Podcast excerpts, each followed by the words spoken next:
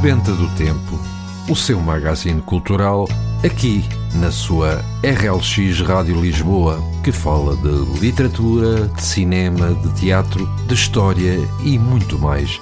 Tudo isto acompanhado de boa música, mas isso você já sabe. A realização e a produção estão a cargo de António Serra e já agora lembre-se que cultura corresponde a mais e melhor vida.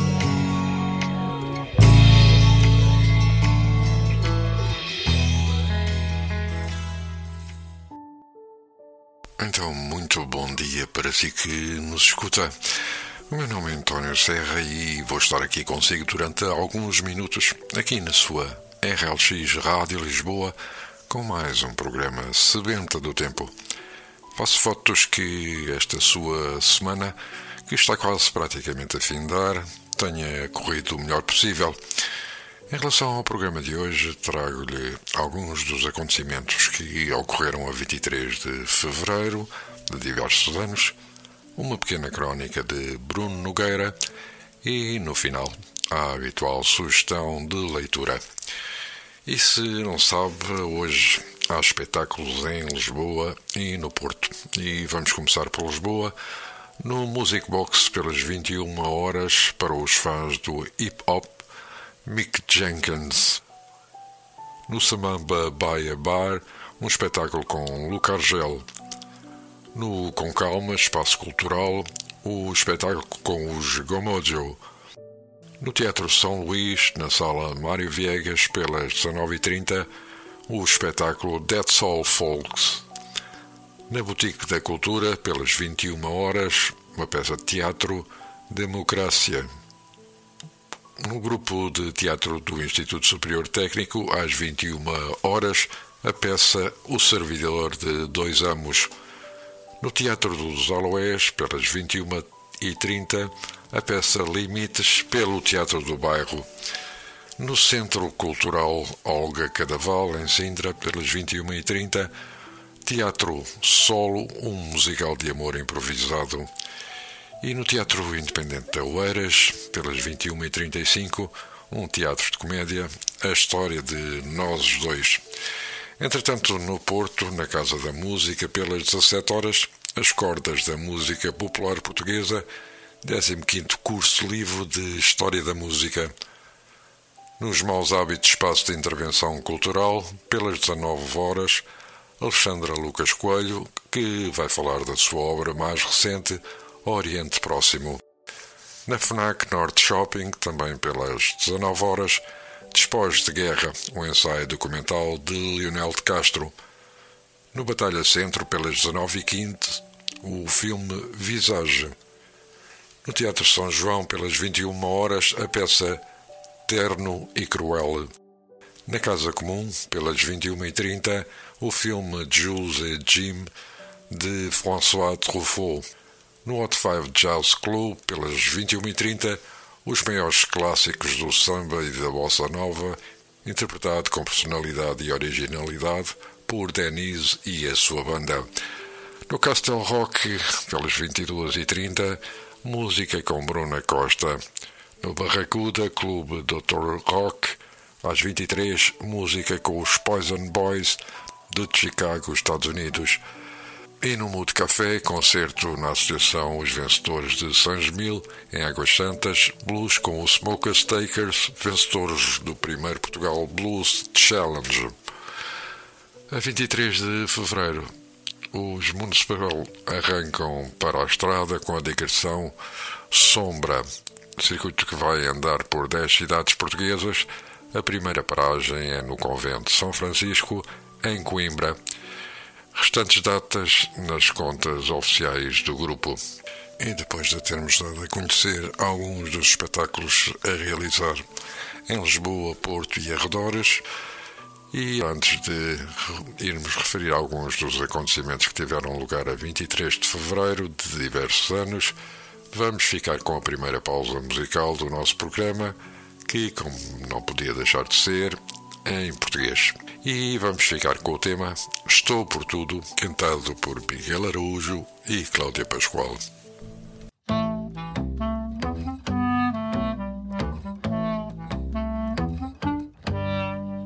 Tem um periquito dentro da gaiola que canta sempre que lhe dão uma Coca-Cola.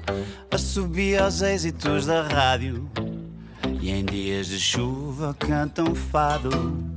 Leio uma revista na diagonal e consigo ver para lá do meu quintal.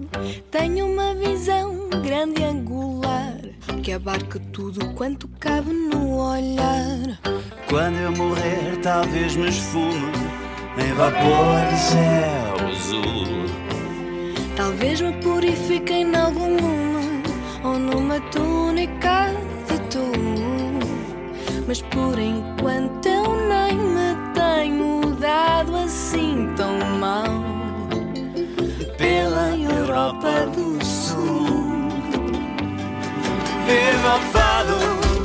viva o fado, viva a vizinha do lado. Viva o fandango, viva o fandango, viva vira, vira o frango. Viva o intrudo, Viva o intrudo, o gigantânio cabeçudo que eu estou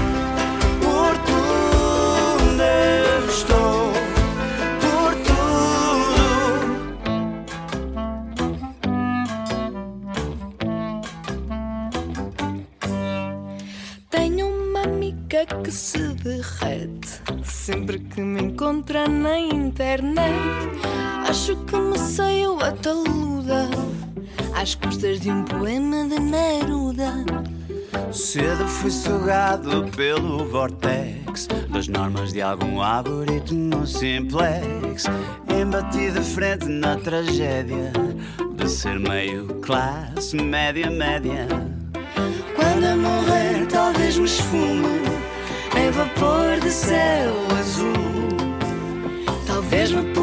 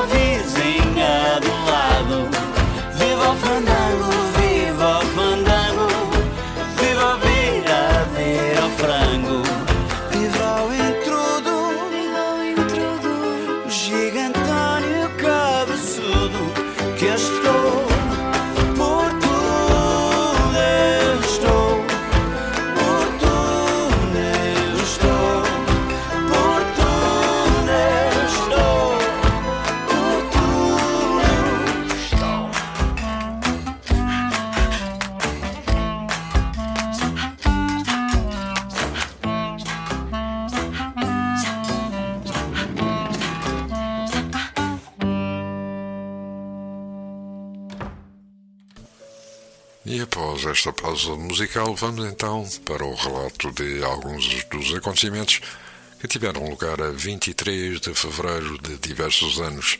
Assim, em 1685, nasce o compositor alemão George Friedrich Handel, autor de O Messias, fundador da ópera inglesa, depois de Henri Purcell. Em 1797, todos os detentores de bens da coroa portuguesa e os herdeiros de morgados ou capelas passam a ter de servir no exército ou na marinha sob pena de devolução dos bens. Em 1869 é abolida a escravatura em todos os domínios portugueses. Em 1883 nasce o filósofo existencialista alemão Karl Jaspers. Em 1905 é denunciado o contrato do monopólio do tabaco, detido pela companhia de Henri Bournet desde 1891. A concessão será renovada, fixando-se a renda fixa em 6.520 contos de reis por 25 anos e sem hipótese de alterações. Em 1911, os bispos portugueses contestam as medidas da Primeira República, a lei do divórcio, a criação do registro civil, o fim do juramento religioso nos tribunais. Em 1916, em plena guerra, Primeira Guerra Mundial, Portugal apreende os navios alemães nos portos portugueses, para serem colocados ao serviço da causa luso-britânica. Em 1917, e ainda também na Primeira Guerra Mundial, parte para a França o segundo contingente do Corpo Expedicionário Português. Nesse mesmo ano, dá-se o início das manifestações e greve geral em Petrogrado, antiga São Petersburgo, capital do Império. A repressão provoca centenas de mortes. Operários e soldados ocupam pontos estratégicos da cidade. Em 1918 é alterada a lei de separação do Estado e da Igreja. São restituídos ao clero os poderes temporais em relação ao culto religioso. Em 1919, o governo transitório de Domingos Pereira decreta a extinção da polícia política criada por Sidónio Pais. E nesse mesmo ano sai o primeiro número do jornal anarco-sindicalista A Batalha, porta-voz da Organização Operária Portuguesa. Nesse mesmo ano, Benito Mussolini funda o Partido Fascista Italiano. Em 1942, na Segunda Guerra Mundial, um submarino japonês bombardeia a refinaria petrolífera norte-americana de Santa Bárbara, na Califórnia. Em 1944 é criado o Secretariado Nacional de Informação, Cultura Popular e Turismo, novo nome do Secretariado da Propaganda Nacional, na dependência direta de Oliveira Salazar. Em 1945, na Segunda Guerra Mundial, os fuzileiros norte-americanos tomam o Monte Suribaki em Iwo Jima, no Japão. Em 1954, o imunologista norte-americano Jonas E. Salk apresenta a vacina para a poliomielite. Em 1961, o Conselho de Segurança da ONU emite a primeira resolução condenatória da política colonialista de Oliveira Salazar. E nesse mesmo ano, o contrato para a construção da travessia do Tejo entre Lisboa e Almada é atribuído à United States Steel Export Company. Em 1965 morre com 74 anos o ator britânico Stan Laurel, da dupla Lauren and Hardy, mais conhecido pelo Buchistica. 1970 dá-se a primeira reunião do Tribunal Europeu dos Direitos Humanos em Estrasburgo. Em 1971, começa na Bélgica a Conferência Judaica. Em 1972 é criado o Sindicato dos Jogadores Profissionais de Futebol e em 1974 o programa A Voz das Forças Armadas na Rádio Portugal Livre anuncia o apoio ao movimento dos capitães para que o fascismo e as guerras coloniais desapareçam do nosso país. Em 1975 é publicado o Programa de Política Económica e Social, coordenado por Ernesto Mel Antunes. E nesse mesmo ano morre em Paris o pintor surrealista Hans Belder. Em 1976, Portugal é o 82º país a reconhecer a República Popular de Angola e o governo do MPLA. Em 1981, dá-se uma tentativa de golpe de Estado em Espanha, com o assalto das cortes pelo tenente-coronel Tejero Molina. A revolta, no entanto, é dominada. Em 1987, morre com 57 anos o cantor, poeta e compositor português José Afonso, autor de Grândola Vila Morena, uma das senhas do 25 de Abril. Nesse mesmo ano é descoberta na galáxia satélite da Via Láctea, chamada Grande Nuvem de Magalhães, uma nova estrela fracamente visível a olho nu, a supernova. Nesse mesmo ano nasce a OICUS, Cooperação e Desenvolvimento, organização não governamental para o desenvolvimento. Em 1989, morre com 50 anos a escritora portuguesa Luísa Neto Jorge, autora de A Noite Vertebrada, Terra Imóvel, O Seu a Seu Tempo. Em 1992, António Guterres é eleito secretário-geral do Partido Socialista no décimo Congresso. Entretanto, nesse ano morre o escritor angolano Carlos Hervedosa, com 60 anos. Em 1997, o semanário britânico Observer noticia a existência da ovelha Dolly, o primeiro mamífero clonado nascido a 5 de julho de 1996 no Instituto Roslin, em Edimburgo. E vamos agora para mais uma nova pausa musical e desta vez com um tema uh, interpretado por Martinho da Vila, um tema uh, português, Rosinha dos Limões.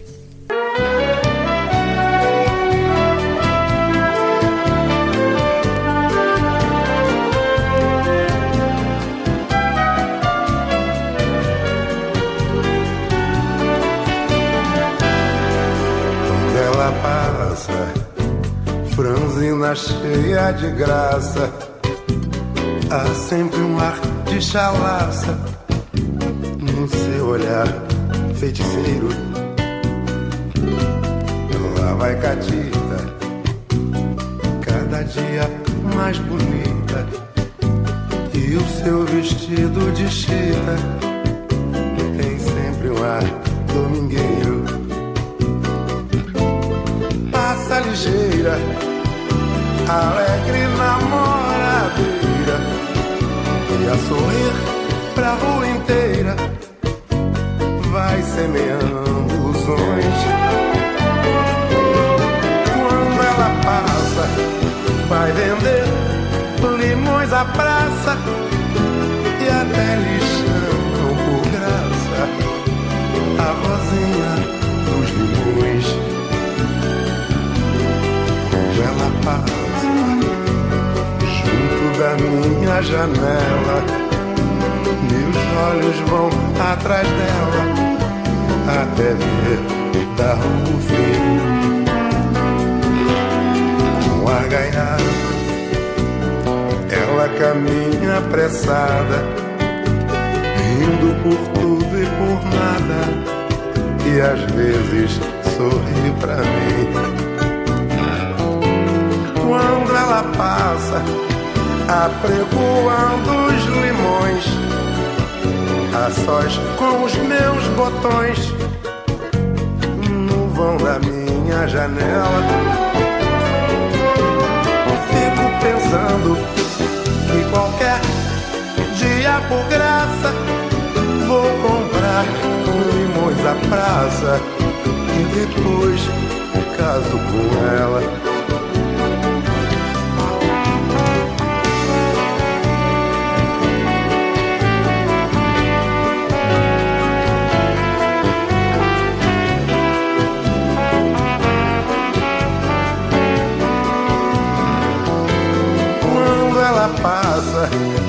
Apregoando os limões a sós com os meus botões no vão da minha janela.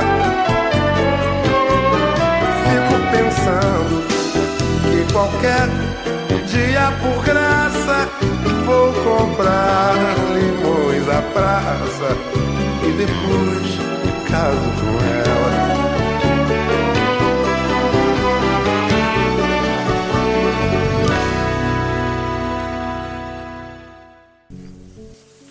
Após esta pausa musical, vamos então prosseguir com mais alguns dos acontecimentos ocorridos a 23 de fevereiro. Assim, em 2001, a polícia espanhola detém 15 membros do comando Donosti da ETA. Em 2002, é jubilado o professor catedrático Nuno Grande, pioneiro do transplante pulmonar, membro da comissão instaladora do Instituto Abel Salazar. Nesse mesmo ano, dá-se o rapto da deputada e candidata à presidência da Colômbia, Ingrid Betancourt, pelas Farc. Em 2004, morre aos 89 anos o médico e dramaturgo brasileiro Pedro Bloch, autor da peça Dona Chepa. Em 2006, a Assembleia da República aprova o voto de apelo ao fecho da prisão norte-americana de Guantánamo, em Cuba. Em 2007, 46 países assinam em Oslo uma declaração apelando à proibição do fabrico de bombas de fragmentação a partir de 2008. Nesse mesmo ano morre com 93 anos Heinz Berggruen, galerista e colecionador de arte moderna alemão, detentor da maior coleção privada de Picasso. E ainda nesse mesmo ano morre Pascoal Youad Mijin, primeiro-ministro do Tchad, tinha 56 anos. Em 2008, o movimento dos professores em defesa da escola pública reúne 700 pessoas em Leiria e aprova uma moção em que defende a escola pública e condena o modelo de gestão proposto pelo governo.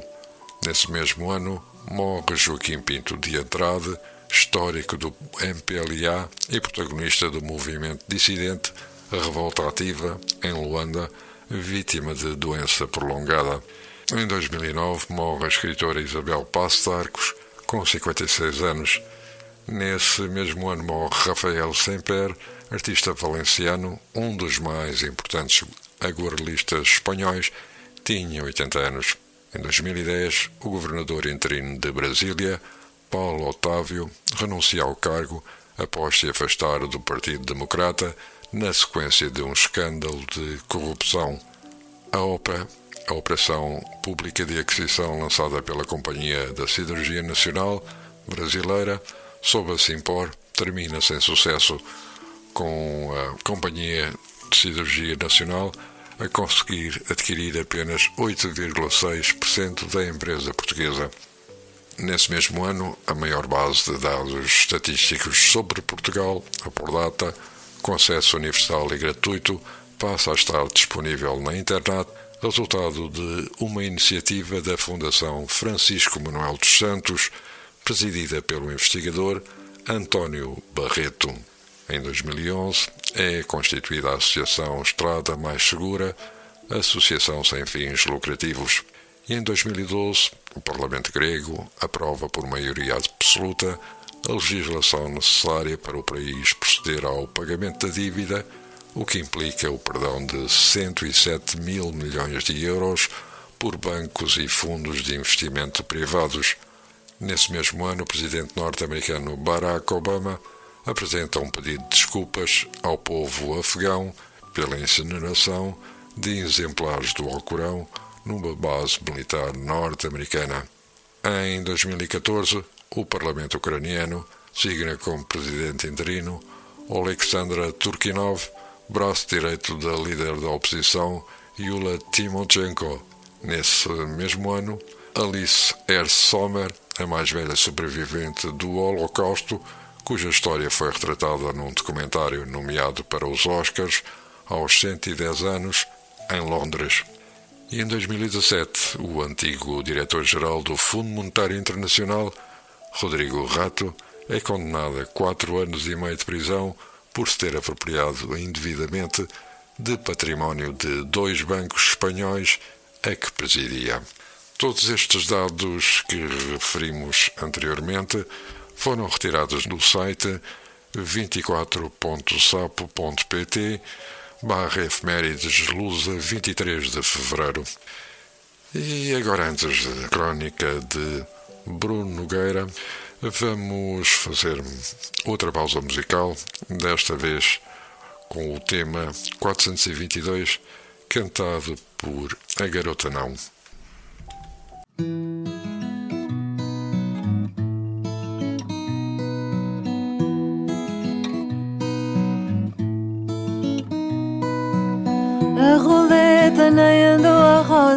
Mas é que ser excêntrico é moda. Combustível é mais do que império. É calar quem está no ministério, é calar quem compra cada dia, é calar toda a democracia, é fazer de tudo um argumento, até nos toldar o pensamento. 422 milhões do planeta fome eu sou, que país tão bom para do planeta fome eu sou 422 milhões. Do planeta fome eu sou, somos acionistas sem ações. Se não for a guerra e a pandemia, será porque alguém disse poesia? Será por passar um barco à vela? Será porque alguém veio à janela? A subida é para todo dia, tanto imposto, barriga vazia. E esta raiva que juntos calamos faz crescer a mão dos soberanos. 422 milhões do planeta fora sou. Que país tão bom para tubarões. Do planeta fora sou 422 milhões. Do planeta fora sou.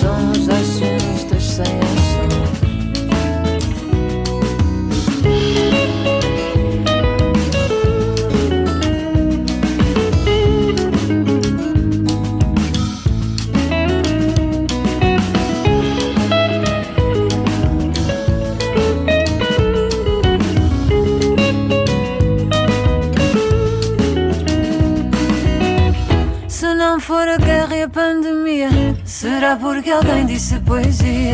Será por passar um barco à vela? Será porque alguém veio à janela? A subida é para todo dia, tanto imposto, barriga vazia. E esta raiva que juntos calamos faz crescer a mão dos soberanos. 422 milhões do planeta Fome Sul.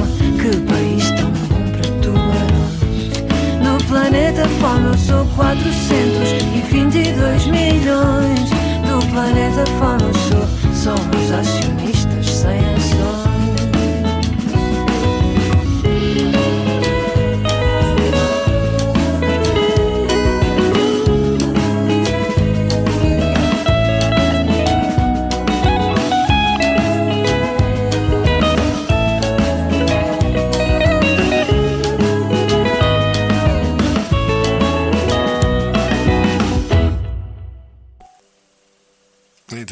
termos ouvido A Garota Não e tal como prometido, vamos então agora ler uma pequena crónica de Bruno Nogueira que se intitula Não fazer nada é muito.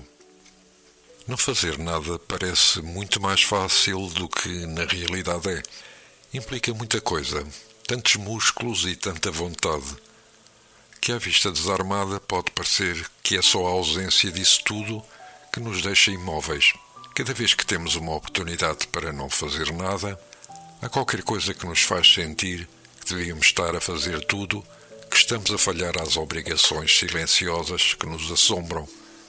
A culpa senta-se ao nosso lado e fica a olhar para nós, à espera que reparemos que ela ali está, que a vejamos pelo canto do olho e nos levantemos para fazer o que passa bem sem nós.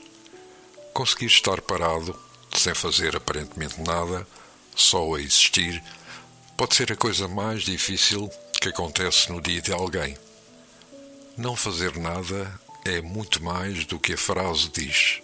O ócio é um território de reflexão, é uma celebração do nada, é a constatação da beleza de um olhar partido na janela, é um intervalo entre o não fazer e o fazer um estado que transcende a mera inatividade.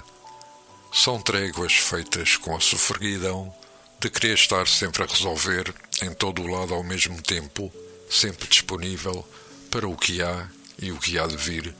Achamos que não temos direito a não fazer nada, porque nos convencemos que temos de estar sempre a fazer muito. Mesmo que dobremos os joelhos a dissipar o chão, a vida empurra-nos para a frente e damos por nós em passada rápida, sem sabermos se é pressa ou hábito que nos faz mexer assim.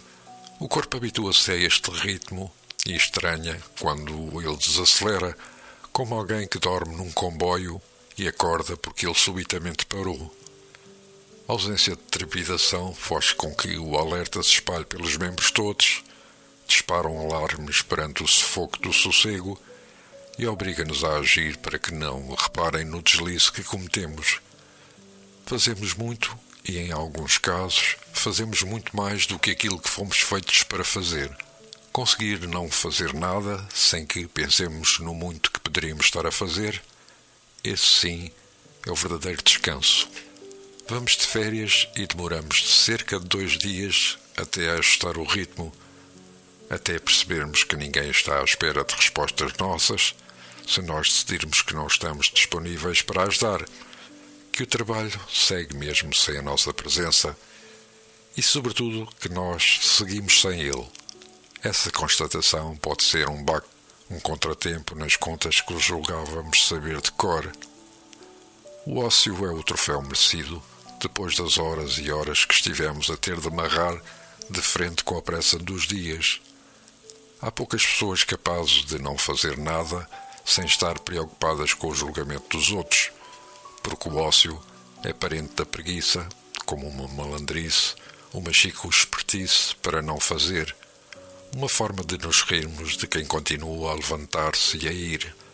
Mas o ócio não é contra ninguém. Antes é a favor de quem o faz. Inconscientemente emitimos um julgamento interior sempre que vemos alguém parado no jardim a olhar para uma árvore sem mais nenhuma intenção que não seja a de contemplar, ou uma pessoa sentada num banco só olhar para as pessoas que passam, como se esse só não fosse um punhado de coisas.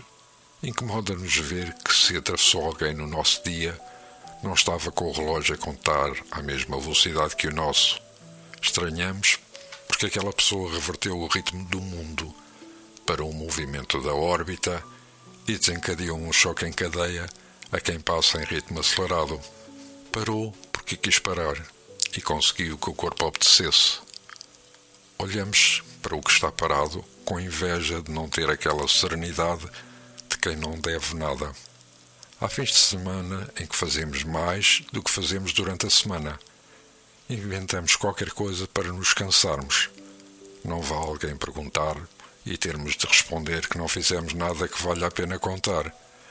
Chegamos a desejar que a segunda-feira venha depressa, porque aí ao menos já sabemos como nos havemos de comportar sem parecer que estamos a fingir. Exigimos-nos exercícios de mindfulness, porque queremos a atenção plena no que está a acontecer. Mas o que está a acontecer é muito, e querer que a cabeça ignore isso é dobrá-la ao meio e virá-la do avesso. Às vezes ouvimos dizer: Vou ter muito tempo para parar quando morrer.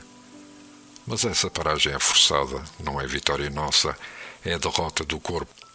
Não fazer nada é muito, porque o nada está cheio de coisas à espera de serem descobertas. É uma pena que às vezes sejam precisos sustos para percebermos o que já sabíamos antes. Que parar é um parênteses que a vida nos dá e que aproveitá-lo é beber água fresca de uma fonte que é generosa no lago que faz nascer.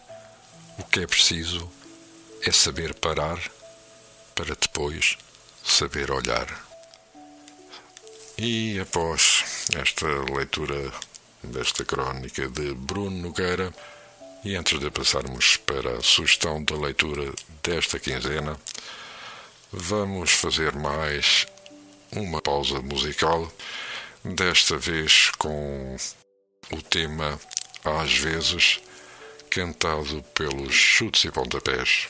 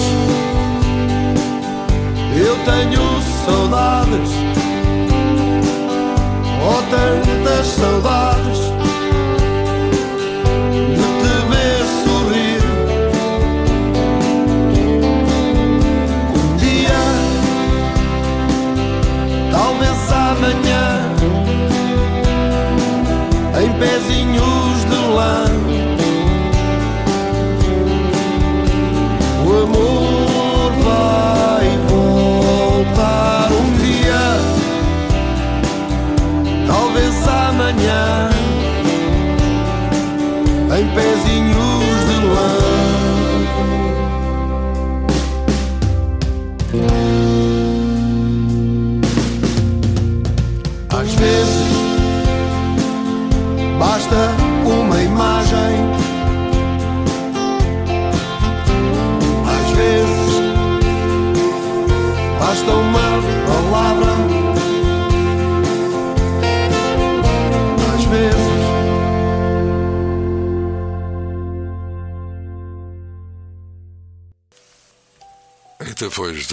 termos ouvido os chutes e pontapés, vamos finalmente para a sugestão de leitura. E escolhemos Misericórdia de Lígia Jorge, das publicações Dom Quixote. Misericórdia é um dos livros mais audaciosos da literatura portuguesa dos últimos tempos. Como a autora consegue que ele seja ao mesmo tempo brutal e esperançoso, irónico e amável, misto de choro e riso, é uma verdadeira proeza. Não são necessárias muitas palavras para apresentá-lo. O diário do último ano de vida de uma mulher incorpora no seu relato o fulgor das existências cruzadas num ambiente concentracionário e transforma-se no testemunho admirável da condição humana. Isso acontece porque o milagre da literatura está presente nos tempos que correm, depois do enfrentamento global de provas tão decisivas para a humanidade, esperávamos por um livro assim. Lídia Jorge escreveu. Lídia Jorge, romancista e contista portuguesa, nasceu em 1946 no Algarve, viveu os anos mais conturbados da guerra colonial em África, foi membro da alta autoridade para a comunicação social, é professora do ensino secundário e publica regularmente artigos na imprensa. O tema da mulher e da sua solidão é uma preocupação central da obra de Lídia Jorge, como por exemplo em Notícia da Cidade Silvestre, de 1984, A Costa dos Murmúrios, de 1988, O Dia dos Prodígios, de 1979, outro romance de relevo, encerra uma grande capacidade inventiva, retratando o marasmo e a desadaptação de uma pequena aldeia algarvia. O Vento Assobiando nas Gruas, de 2002, é mais um romance da autora e aborda a relação entre uma mulher branca com um homem africano e o seu comportamento perante uma sociedade de contrastes. Este seu livro venceu o Grande Prémio de Romance e Novela da Associação Portuguesa de Escritores em 2003 e venceu o Prémio Phil de Literaturas em Línguas Românicas em 2020. O livro Misericórdia venceu o Grande Prémio de Romance e Novela da Associação Portuguesa de Escritores, o Prémio Urbano Tavares Rodrigues, o Prémio do PN Clube Português, o Prémio Fernando Namora e, finalmente, o Prémio Médicis. E depois de, desta sugestão de leitura, e antes de nos despedirmos, vamos ficar com mais um tema musical, um tema da música popular portuguesa, cantado e tocado pelos Vai de Roda, Quadrilha e Viva a Música.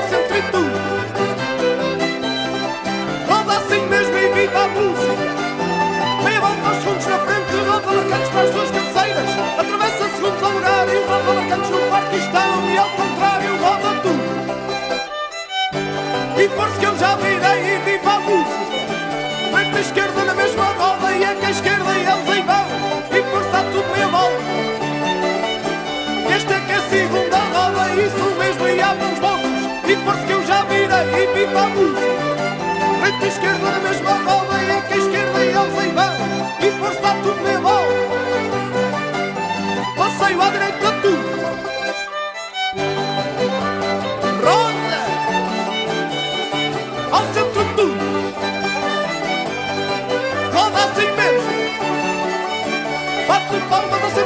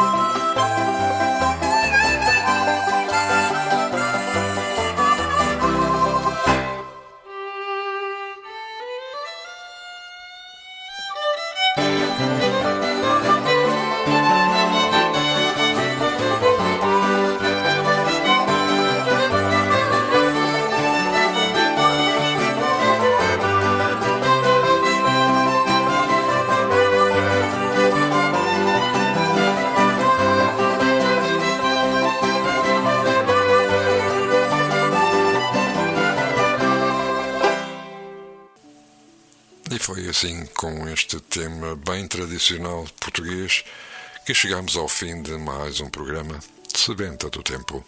Termino desejando-vos um resto de um bom dia, um ótimo fim de semana. Nós voltaremos daqui a 15 dias. Até lá, o nosso abraço e façam o favor de serem felizes.